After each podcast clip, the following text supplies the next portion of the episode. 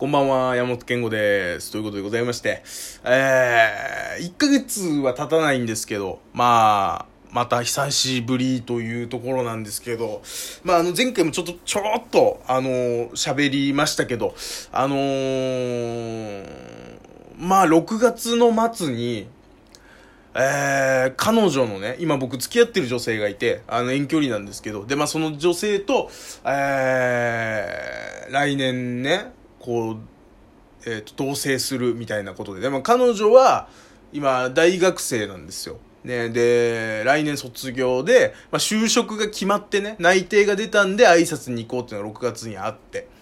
で、それ以降、まあ、その話は、まあ、どうやってもこのラジオトークないしは、LINE ライブないしは何かどこかの場所で喋らなきゃいけないと思いながらも、こうね、こう不思議なもんで、今ね、こうやって不定期でこうやってるわけですよ。自分のやりたい時にやるっていう方向でやってるわけですよ。で、それはやっぱり、あのー、去年1年、去年上半期か、あのー、まあ、毎日、えー、LINE ライブをやってた時もあり、ラジオトークを毎日やるって決めてた時もあり、で、その前で言うと、もともと僕はコンビを組んでて、ね、あの、まあ、漫才やったりしてたんですけど、えー、まあ、ちょろっとですよ。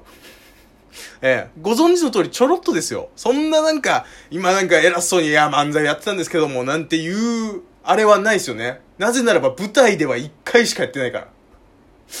しかも高校生の時。あの、卒業生送る会でちょろっとやっただけ。で、その後オーディションとかでもやってね、まあ、キンキンに滑ったりしてた、まあ、コンビがやってたんですよ。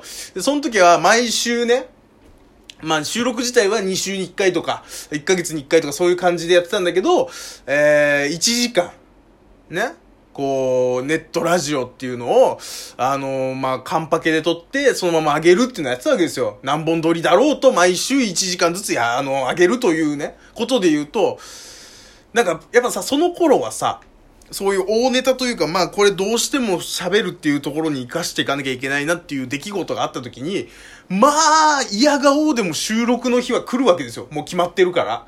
それは1週間後なのか2週間後なのか、ね、ないしはまあね、まあ1ヶ月の間に100%来るわけ。で、その時までにそのトークが仕上がらなかったとしても、それはやらなきゃいけないわけだから、まあやんなくてもいいけど、結局そうするとまあ今回のこれもそうだけど、鮮度がやっぱ落ちていくわけですよね。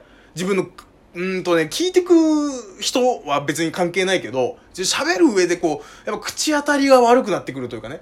えー、で、時間が経てば経つほど練りに練らなきゃいけなくなっていくというかね。例えば1ヶ月前の話なんですけどってなっていくと、今度1ヶ月間あなた考える時間あったよねっていうね。わかります？あ自分にとってのプレッシャーみたいのもあったりするわけですよ。だからそういうのも含めてさ、あの頃やっぱもう、その、来るから、ね、そんなもん、来るんだもん。来ちゃうんだから、その日は。その日はどうやっても来るの。その日も来るし、その日が来れば、僕の部屋に、あの、汚ねあいつがね、汚ねなんか、あいつ一人暮らししだしてからマジで汚かったからな。名誉毀損で訴えられるんじゃないかって今ドキドキしてますけど。あの、いや、マジで、あの、今時さ、部活帰りの高校生ですらシーブリーズぐらいするじゃない？あ、あいつさ、昼で、ね、さっき起きて、ね、そのまま家から来たっていう時に、まあ、汗臭かった時あるからね。嫌なんだよ、家にあげたくなかったの。もうそれも嫌で。関係ないけど、この話別に。あの、そういうことがあったりして、なんかさ、こう、や、やらなきゃいけなかった。ったんだけど、まあ今そうじゃなくなった時に、やっぱり、こう、いや、まだ練り上がってないというか、わかります？あの、まだ、まだ消しカスの感じ残ってんな、みたいな。ね、練り消しで言ったらですよ。しかも練り消しっつってもその、もう消しゴムのカスから作る、あの汚ね、今考えりゃ手垢だらけの、ね、で、どこ触った時に触ったかわかんねえようなやつ。でね、手で、なんかこう練った、ね、あの、消しゴムの風練った練り消し、お手製の。この世で一番怖いんだから、そういう小学生のお手製。どこを触った手かわかんない手で練って、その練った手でまたどこ、ね、かわかんないとこ触ったりしてんだから、もう。きったね。もう今考えりゃもうさ、雑菌の温床みたいなさ、ね、雑菌爆弾みたいな、あの練り消しで言ったら、練り消しって言っても練って練って練って練って練ったらなんとかかんとか、ね、あの、消しゴムのカスから作ったとしても消しゴムのカス感は失われるわけですよ。でももう、まだ残ってんだから。1ヶ月こっちは練ってますよ。あのー、彼女の実家に挨拶行ったのが6月の末ぐらい、2月、20何日ぐらいの時ですから、もう1ヶ月はよう、優に超えて、ね、るわけですよ。まだ消しカスの感じ残ってるからね。だら今日も喋んないっす。うん。なおこと言ったらもう多分一生喋んないでしょうね。なんかね、いやいや、まあもうね、正直言うとやっぱりうまくいいっちゃってるんですよね。うまくいっちゃったっていうのが、あまあ、うん。どこまで言ったっけ？どこまで言ったかわかんないですけど、彼女は、まあ、はっきり言うと愛知の人なんですよ。ね、愛知の人で。だから、僕は埼玉の人間なんで、まあ遠距離なんですけど、埼玉から、まあ、まあじゃあ名古屋までね、こう、どう行くかっていうと、僕は、そのね、彼女の実家に挨拶しに行く時が初めて、まあそっちに行っ、たっていうね。いつもは間の静岡とか、まあないしは、まあ基本はこっちに来てもらうことが多かったんだけど、ここ最近はちょっとスケジュール合わなくなった時に、1日でってなるとやっぱり真ん中でどうしても会うってなるから、静岡あたりで新幹線で行ったりしてたわけ。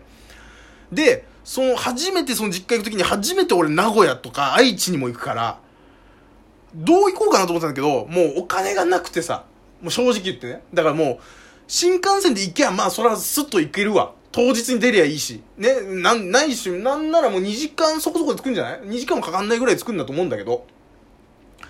まあもうそれも、新幹線だと1万ぐらい。もう新幹線代だけで、片道1万とかかかっちゃうから、それはしんどいなと思って。まあ初めて俺高速バスに乗って、ただ夜行、まあいわゆるね、その、水曜どうでしょうとか出てくる夜行バスじゃなくて、昼、朝、朝早く出て、昼ぐらいに着くっていうね、5時間ぐらい。東京駅から名古屋駅まで5時間で行くバスがあるんですよ。それに乗って。で、なんかその、初めてのか、彼女はね、ちょこちょこライブとか、そういう、ね、音楽のライブとか、まあこっちに知り合いもいるから、こっちに来るにあたって、まあじゃあ俺んち来る時もそうなんだけど、高速バスとかまあ乗ってるから、まあエキスパートなわけですよ。そこで言ったらね。たださ、ちょこちょこ聞いて、まあまあ、俺もわからんからさ、初めてだから、まあチケット取ってさ。ほんで、どうやら、どうやら手荷物いっぱいなんですよ。もう、リュック背負ってる。いつもね、あの、バイトとかに行く、えリュックの中にもパンパンだし、それとは別に着替えだけ別にして、どうせ使わないからすぐなんか。ね。と、泊まるからさ、彼女の家に。ね。泊まるし、なんか着替えることもね、汗臭かったら嫌だから、それこそ実家行くのに。着替えるのもあるから、全部もう山ほど着替え持ってて、それはそれなんか、マリンバッグみたいなね、トートバッグみたいなやつ入れてったんですよ。で、したら彼女がね、それ、あのー、その夜行バスにしたって、高速バスにしたって、そのトランクルームというのがあると。ね、あのバスのなんていうかな、こう座席の下というかさ、なんかこう、あるじゃんあれだよなんかね、バスの下のその荷物入れみたいなのあるじゃないですか、お客様用の。あそこ入れりゃいいよ、つって。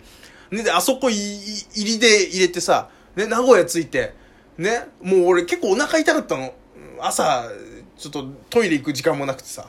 お腹痛くて、名古屋駅の前にビッグカメラかな？があるから、もうそこでトイレしたいとずっと思ってて、もうそこばっかり、ね、あのー、彼女に連絡したりして、俺、とりあえずビッグカメラ行くと。何の用もないけど。ほっといてくれっていうね。時間を設けたりしたわけ。まあ、トランクルームなんかすっかり忘れちゃってさ。ビッグカメラのトイレ俺台してる途中に、あれ俺荷物が1個しかねえと思って。その台して、ね、台終わりました。ね。こうさ、トイレにさ、フックみたいのがあるじゃないですか。そこにかけてるわけですよ。リュックを。で、リュック取って、なんで俺リュックしかないんだろうと思って。かけるときに気づかなかった、全然。かけ、そのリュックを、ああ、すっきりした、背負っただけ？あれ？と思って。ね、もう急いでもう、変な汗出てきて、もうお腹痛いのやつじゃないやつで、変な汗出てきて、ダラダラなわけ。んで、急いでその、高速バスのね、降り口に戻って、したらバスがまだと思って、うわーと思って、よかったと思って、すいません、荷物忘れたんですけど、これ東京から来ますよね。はい、そうです、つって。ね。ね、あの、荷物忘れたんですけど、トランクルームガーン来ました。何にもねえの。怖くない？で、いろいろいろいろ聞いたら、どうやら、俺は東京駅から名古屋駅まで直通のやつで来てるんですけど、それ5時間かかるわけ。で、もう一個、いろんなところに寄るけど、結局東京駅から名古屋に着く6時間かかるバスがあるんですよ。そっちなんですよ、止まってんのは。で、聞いたら、どうやらもう、その俺の乗ってたバスはもう車庫に戻ってますみたいな話になって。えと思って。電話してさ、もうそれで彼女と落ち合うわけ。もう彼女に連絡してからもうバスにトランクルームに荷物忘れた。お前のせいだ。半ばお前のせいだぐらいのことを言って。最低だな。そんなことがあって。ぐらいかな。だわわざわざなんかわけのわからん、知らん駅に、のところから徒歩10分ぐらいでなんかそのバスの車庫があってさ。ね、そこにわざわざ取りに行って事務所にはこれですね、なんつって、あ、そうです、なんつってさ、彼女についてきてもらってさ、それ、それぐらい、ミスといえば。大きなミスといえばそれぐらい。それ以上は何もなかったね。もう挨拶ももう普通にうまくいったし。うん。ただ、ただ、あの、彼女は弟と妹がいて、お母さんがいて、お父さんのいない家庭なんですけど、その妹がまあお父さんぐらいしっかりしてるわけ。まあここが敵だと。敵というかね、この、一緒に住みますとか結婚する予定ですみたいな話をする上で、ね、重要なのはお母さんじゃないと。この妹だと。ね。で、もうドンで行っていろいろバーって喋ってる中で、ね、妹が急に、ああ、だから、ね、その彼女、お姉ちゃんの LINE に、妊娠疑惑みたいな通知来てたんだって言い出して。修羅場。妊娠疑惑騒動があった直後だったね。それを見てたらしくて。お父さん代わりの妹が。まあ、それもなんとかうまくいったんですけどね。えー